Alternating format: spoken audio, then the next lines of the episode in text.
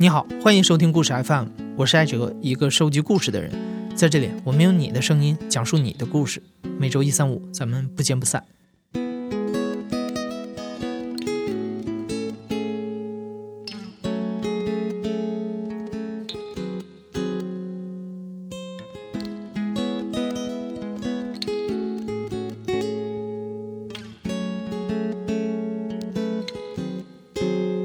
我叫赵一凡。我是来自广州的一名麻醉科医生，现年四十二岁。今天的讲述者赵一凡曾经是无国界医生组织的一名麻醉科医生。二零一三年，他前往阿富汗的昆都士创伤医院，为那里的病人提供无差别的救助。无国界医生是一九七一年在法国巴黎成立的，是一个独立的国际医疗人道救援组织。他们会在全球范围内招募医生，派遣到深受武装冲突、流行病和天灾影响的地区，为有需要的病人提供援助，无论这些病人的种族、宗教或者政治立场是什么。呃，我是在二零一二年的时候，我那个时候是一个高年资的主治医生，刚刚晋升成副主任医师，就是在这前后的时候。总觉得自己临床技能啊各方面其实已经有了一定的基础了，但是呢，就总在想说，我怎么去拓展自己的视野，能够多做一点自己感兴趣的事情呢？你知道广东人有一个特点，就是尤其是我这一代七零后的这些广东人，从小就看香港电视，呃，那个电视剧叫做《天涯侠医》，是梁朝伟演的。就讲到有无国界医生，就很自然的就开始去了解无国界医生。后来发现，原来无国界医生里头对麻醉医生的这个需求还是挺大的。然后后来就报考了。在太太的鼓励和支持下，赵医生通过了无国界医生组织的多轮笔试和面试，被顺利录取之后，人事部的工作人员问他想去什么地方，他说去哪儿都行，但最好是蚊子少点的地方。所以他被派去了阿富汗。二零一三年的四月去到阿富汗的，我一开始要去迪拜申请一个阿富汗的签证，然后呢拿到了阿富汗的签证以后呢，就从迪拜出发，就直接飞到喀布尔。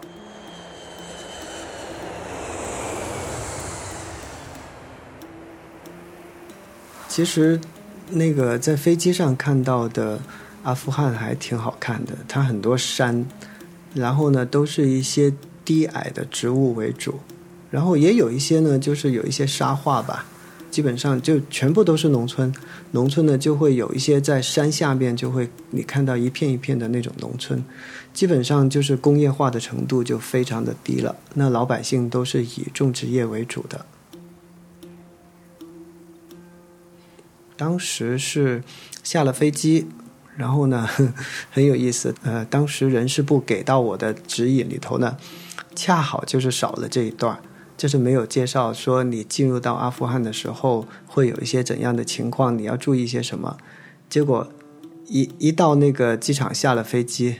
就就比较紧张了，因为当时呢从飞机出来，结果他们那个海关呢就。就到处都是那些荷枪实弹的警察，都拿着 AK 四十七，然后呢，过完海关以后呢，就跑来一堆那种穿着制服的人。那些人其实不是来来做一些什么正儿八经的事儿，他就是帮你提行李、找你要钱的。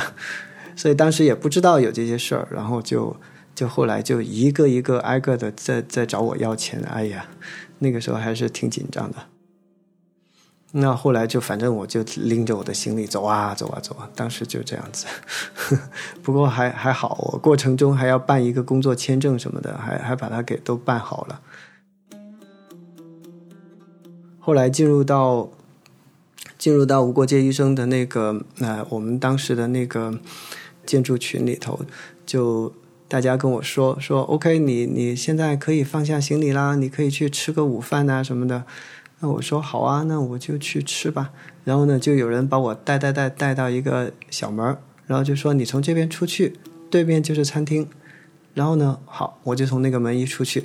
然后本来正想往餐厅走，我往我右边一看，哎呦，那边有一部装甲车，然后呢，上面都是都是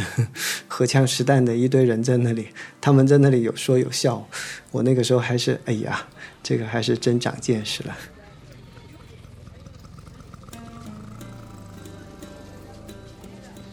就那个街道就很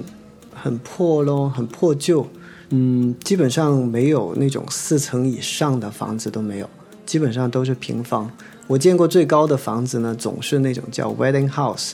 就是给人结婚用的那种房子是长最高的，其他的房子都很矮的。然后你走在路上。那些马路基本上马路中间都没有线的，大家都自觉的，就是说是像中国一样，就是车是走在右边的，大家就自觉的走路就自觉的开车就行了，它也没有任何的交通灯啊，什么都没有，路路中间的那些双黄线呢，什么东西都是没有的。卡布尔当时我见到的情况还好。就是说那些建筑物还还 OK，还是比较完整的。但是后来到呃昆都市就比较差一点了。它那边是一个北部山山区的一个农村的地方，那些房子就很破。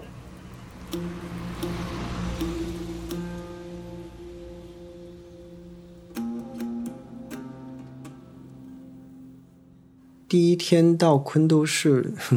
那天也是对，那那天是很有意思，我印象挺深的。下午两点钟到的吧，一两点钟到，然后到了之后呢，就嗯，然后就就一路到进入到那个昆都市的那个医院，好的地方就发现，哎，这个医院盖的还不错，就是说是起码是有房子的，比我想象的那种是个帐篷里头做手术那种要好一点。但是呢，嗯，里头的设备啊，就相当的简陋了。当时的这个手术室呢，就是有两间手术室，它就是有一个分体式的空调嘛。然后我们在国内的医院都是层流手术室，他们那边的手术室就是有个，还你你觉得想通风的时候，还可以打个打开个窗户这种。然后呢，还有就是我们用的。这些呃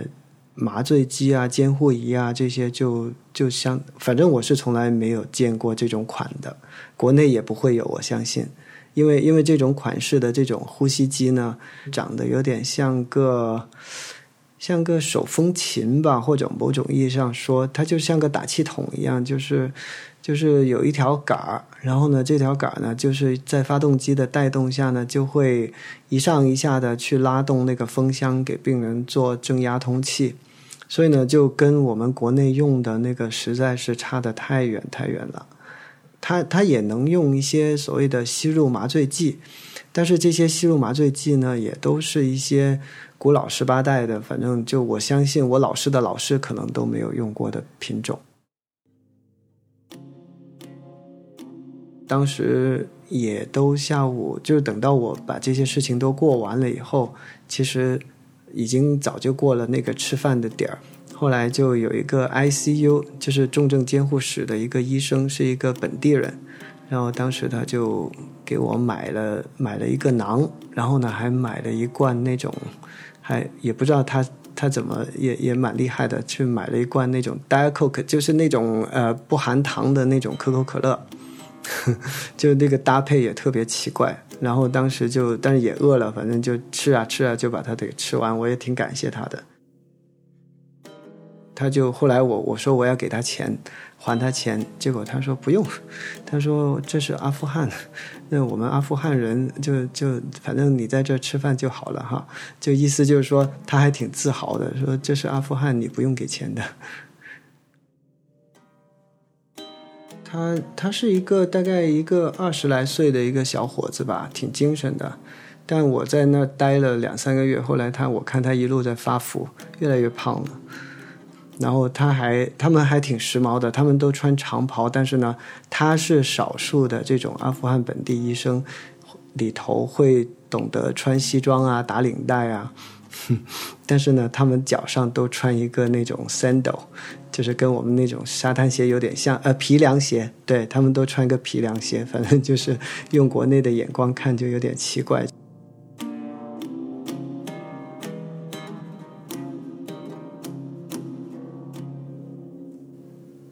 后来就到五点多钟就回到了宿舍，吃饱了，然后总算可以休息了，我就洗了个澡。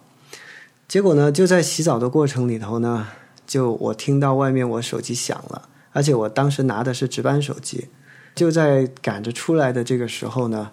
这个我们的叫做呃叫做项目的总监就已经跑过来，然后就说：“哎，你你你快来，你快来，有个急诊手术。”然后呢，这个时候我也就没办法了，哎呀，就气都没喘顺的情况下，就跑去医院干活去了。那然后呢，就这个第一个病人呢是一个女性，呃，她当时就是一个腰部的一个枪伤，结果呢，那个呃那个子弹就把她的肾脏给打破了。于是呢，我们当时的手术就是做了一个全身麻醉、气管插管下面的一个剖腹探查加肾切除的手术，那就是我在昆都市完成的第一例这个手术麻醉。我还记得当时，就这个病人醒过来以后，他就在问说：“手术做了吗？手术有没有做呀？”嗯，所以当时我说：“哎，好，这个这个做得好，因为 这个你得做好了，这个病人才不知道原来手术做完了嘛。如果他疼的难受，他肯定知道手术已经做了。麻醉医生的工作呢，并不只是打一针麻醉那么简单。”或者说，我们的其实我们真正意义上的工作呢，就是要让我们的病人呢平安舒适的度过这个微手术期。所以呢，这里头就有很多各种各样的事情要考虑了，包括怎么样去给病人做术前评估啊，然后呢，呃，这个术中可能会发生一些什么样的情况，我们要做哪一些。预备，然后呢，呃，这个麻醉的策略该怎么调整？然后以及术后的处理上要注意一些什么东西？这些事情呢，我们都要去过问。那关于这那个枪伤的起因，其实这个事情我们一般都不太敢问的，因为呢，往往这些创伤的病人呢，他受伤的原因有时候都有点敏感。结果呢，这个太太就说，她这一枪呢是自己打的，是说是她自己打自己的。因为阿富汗是一个绝对的一个男性就是主导的一个国家，然后呢，女性呢，第一她不能，就说她没有受教育的权利，然后呢，她唯一的职能就是生孩子，几乎当时就是这样的，所以呢，就呃，一般就女性就是说，她甚至于受到伤害的时候，可能她不太敢说到底是谁把她给打了，所以呢，就。其实女性的地位就很低，就你说，如果在一些所谓的感觉到文化的冲突上，就是这点是感觉最深刻的。嗯，尤其是我们有一段时间接诊了很多的创伤的女性，就是几乎每一位创伤的女病人，其实她们都是怀孕的，肚子里头都有个孩子，然后她们都受了伤，所以那个时候感觉还是挺就挺觉得那边的妇女。挺难的，还有一个就是儿童，就因为当地的当地人呢，他们就会生很多孩子，但是呢，他们却不像国内这么把孩子看得很重要。然后呢，那些孩子就就有点说难听一点，有点像小猫小狗一样的，就养在家里，然后就平时没事儿就他们就出去玩去，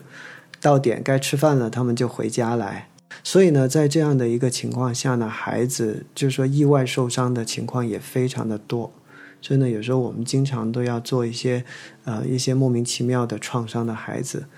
比如说有一些孩子他跟哥哥两个人去玩，哥哥在耕地，然后呢小女孩呢就就跑啊跑，突然间呢就。就跑到哥哥跟前，但是哥哥正在一锄头锄下去，结果一下子就把他几个脚趾头给剁掉了。像这样的事情就就还不少。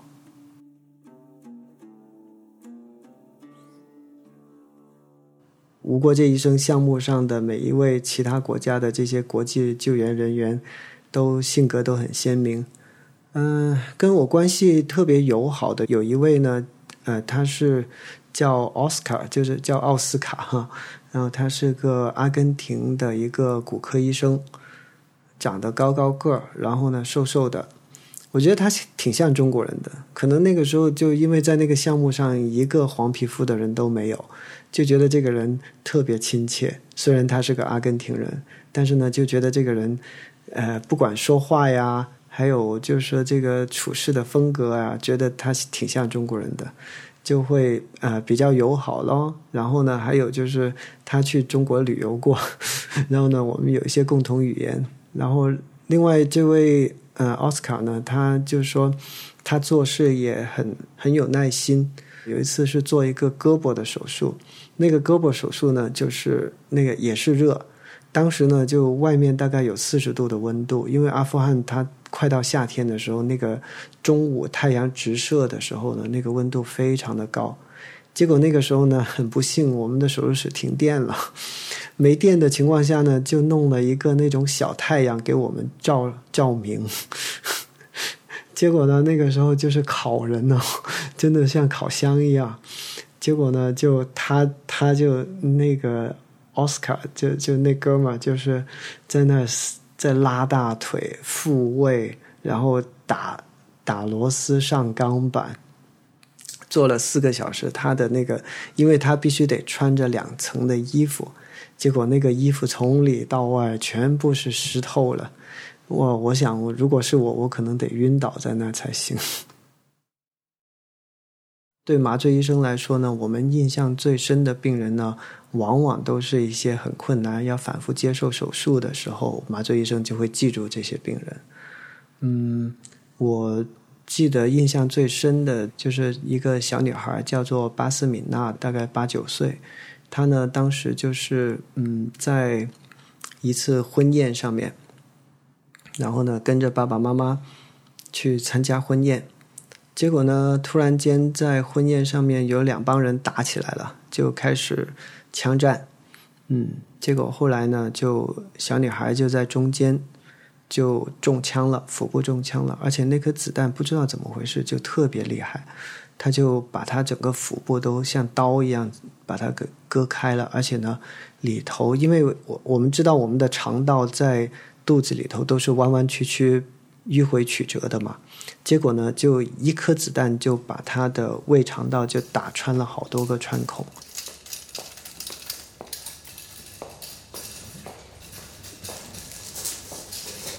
结果当时呢，就嗯，后来就给他急诊做手术，然后呢，就给他剖腹探查，把这些呃肠子受伤的肠道啊，就给他做清创缝合这样子。刚做完手术那天，他很好的，他第一次做完手术以后，他第二天早上已经很精神了。当时我们都很高兴，然后呢，他在那里。他看漫画书，然后呢，可以吃一个香蕉，喝点酸奶什么的。我们当时看的心里头很高兴。但是呢，有一个很大的问题，就是这个孩子呢，可能是因为营养啊等等的问题没有跟上，结果后来呢，这个孩子就反复的发生肠漏，肠道的伤口没有长好，结果这些食物进去以后呢，他就从这个伤口里头漏出来。结果呢，就这个孩子就反复的伤口不愈合，腹膜炎，就经过了好几次的手术呢。但是因为我们，呃，那边不像国内，国内呢就会有静脉营养，就是有一些氨基酸啊、脂肪乳啊这些东西可以给孩子就进行静脉营养，他就肠道就可以长回来。但是我们在那边是没有的，只能够靠吃东西来得到营养。结果，但是他的肠。肠子又是这样的一个状态，结果就进入到一个恶性循环。嗯，我跟他爸爸呢就有谈过好几次，说做手术之前、做手术之后，我我都会跟他说几句，安慰他一下。结果这个爸爸呢，就就也是随着这个孩子的这个伤情的变化，其实他的心情也是起起伏伏的。到了后来，就是说我我开始都。就最后一次手术，我我当时就说，我们能做些什么事儿，我都会努力的给你做好。嗯，但是呢，后来就接受完最后一次手术，结果那个孩子就没过几天就去世了。当时我还记得那个爸爸就是说，嗯，就是他真的很爱他的孩子。我估计我们俩其实我跟他年纪应该差不多，我跟那个爸爸的年纪差不多，不过我长得好像比他年轻一点，他看着那个样子比较苍老。但是呢，就当时心里头就很难过，因为呃，知道其实我有一我也有一个孩子，有一个女儿。嗯，他对他的女儿真的，他就说他不像很多的其他的家长，很多的家长呢对女孩呢就他们没有没有那么上心，但是这个爸爸呢是非常爱他的女儿的。结果后来在这个事情就说对他的打击很大，我看着他就后来就一直哭一直哭。从上个世纪末开始，阿富汗的局势始终非常不稳定。八十年代有苏联入侵，九十年代有塔利班兴起，九幺幺事件后有美国的进入，几十年来各种武装冲突在阿富汗从未间断。从二零零三年到二零零四年，至少有三十多位无国界医生在阿富汗遇害身亡。赵医生所在的昆都市地处阿富汗北部的山区，当地也潜伏着一部分塔利班势力，偶尔会爆发小规模的武装冲突。我本人没有见过那种打仗的场景，但是就是有时候听到点枪声啊、爆炸声，就偶尔还是有的，不会很紧张了。因为首先 天天都见的这些东西，也就习惯了。我们是经常会被警告，就是说你不要随便拿着相机啊，这个到处拍。那另外一个呢，就是说，呃，也不想，就是说，我们这些外国人呢，经过窗户老是探头探脑出去的时候呢，就让别人都看到，哦，原来这个屋子里头住的全部是外国人，不约安全的理由，所以我们那些窗户呢，外面都有一层布，就是隔开，但是窗户其实是可以开的，能通风，但是呢，你就不太能看到外面。呃，我我们不能走在昆都市街头的哈。因因为我们得像坐牢一样，我们只能待在医院，要么就待到那个宿舍里头，只有两个地方我们可以待。然后呢，在就是如果我要从医院到宿舍的话，我们得坐那种专门的那种车。我唯一有一次有机会到昆都市街头走呢，就是快结束了这个项目，准备呃，可能就是说过过几个礼拜就要回家了，所以呢，我们就申请。跟项目总监说，能不能让我们去逛一次那个那边的市集？他们叫 bazaar，去买点东西回家，买点纪念品啊什么的。然后后来就允许了。结果当时呢，就有一个哎，有一个当地的导游，然后呢，再有两位保安跟我们一起去。然后呢，当时走在那个街头呢，就听的最多的就是我们那个导游就说：“哎。”这儿有谁谁谁有一次中了枪，那儿有谁谁谁有一次就就被打到了，然后那个街口呢就有人在在哪个地方被暗杀了，就在说这些东西。但是呢，呃，我我比较感动的地方呢，就是当时到了那个市集的时候呢，呃，很意外的就是那边的老百姓呢对我们夹道欢迎。一下车，诶，发现那些当地的老百姓，他们自发的。就就走在路边，然后就就对着我们说 “doctor doctor”，这样子说，然后呢就对着我们在那里就笑笑的看着我们。那个时候觉得好高兴哦，因为就头一回觉得发现原来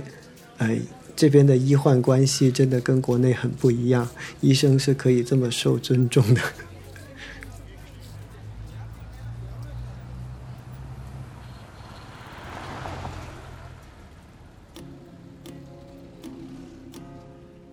我记得就是在走的那天，去卡布尔机场的那条路，我当时印象挺深的。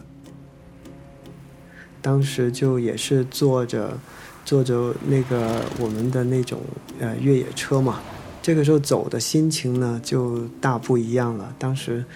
那个心情就感觉很轻松，然后呢就开始在观察两边的路啊这些。然后就当时就看，发现有一条路就特别的宽，一条康庄大道，甚至长得有点像国内的高速公路一样的，但是它也是没有什么线的。那那个时候就觉得，哎呀，觉得这个景色特别好，特别美，因为远处是山，然后呢，就面前是一大片的康庄大道。结果呢，开呀开，开着没多久呢，这个这开到机场门前，就就有一道一道的那种哨卡，然后都架着那种沙包啊、机枪啊。但这个时候呢，就看这些东西，就突然间发现自己已经基本上对这些东西已经很习惯了，基本上已经无感了，就就就就当成风景一样欣赏吧。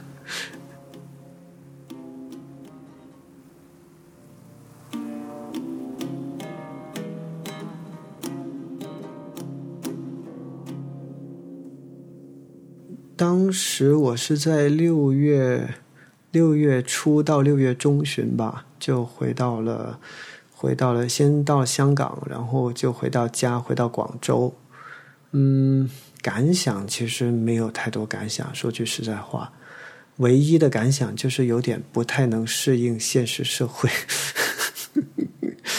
当时就是觉得，嗯，有，我记得我刚刚结束任务回到家的那一个星期，就整整一个星期七天。每一天晚上睡着了觉，都梦见自己在工作，都梦见自己在处理各种各样的创伤病人，然后就好像自己从来没有离开那个地方一样。对，当时就是这么个感觉。然后有一天晚上，就就我还摸我太太的肚子。就是因为我梦见是有一个急诊的病人，我要摸摸他的肚子是软的还是硬的，有没有板状腹，有没有可能有有创伤引起的腹膜炎啊这些情况。结果我太太就把我给拍醒了，她说你干嘛？然后哎呀，我在睁开眼睛，发现怎么周围一片漆黑，大概用了一段时间才想起来，哦，原来我现在在广州。赵医生回到广州两年之后，在二零一五年十月的一天，他突然得知之前所在的昆都市创伤医院在美军的一次空袭中遭到了轰炸。而在故事开头，那位给赵医生买了馕和零度可乐的本地医生艾斯曼尼，在这次空袭中不幸遇难。在二零一五年十月。我们在昆都市的这个无国界医生的创伤医院，后来就被美军空袭，被炸弹给炸了。结果当时 S Many 他其实已经是嗯考取了医学院，也得到了另外的一份更收入更好的工作。结果呢，他当时应该是处于一个就是说呃兼职的在。这个创伤医院里头工作的这样的一个状态，那天晚上他是回来顶班的，结果后来就呃，因为他一直守着他的病人，嗯，在这个空袭的过程中，结果他就是最早就在那个空袭当中，他就呃就牺牲了。我觉得我需要去提起这个名字，as many。因为如果我不提他的话，我觉得我会有遗憾了。其实很多人都认为说我一个中国人跑到呃阿富汗去做医生很伟大很了不起，我觉得他才是真正的英雄。因为一个就是一个这样的在战乱环境下成长的一个年轻人，他很热爱自己的国家。也很爱护他的病人，嗯，为了实现他的这种呃当医生的梦想，还坚持着就继续在这个救援的第一线。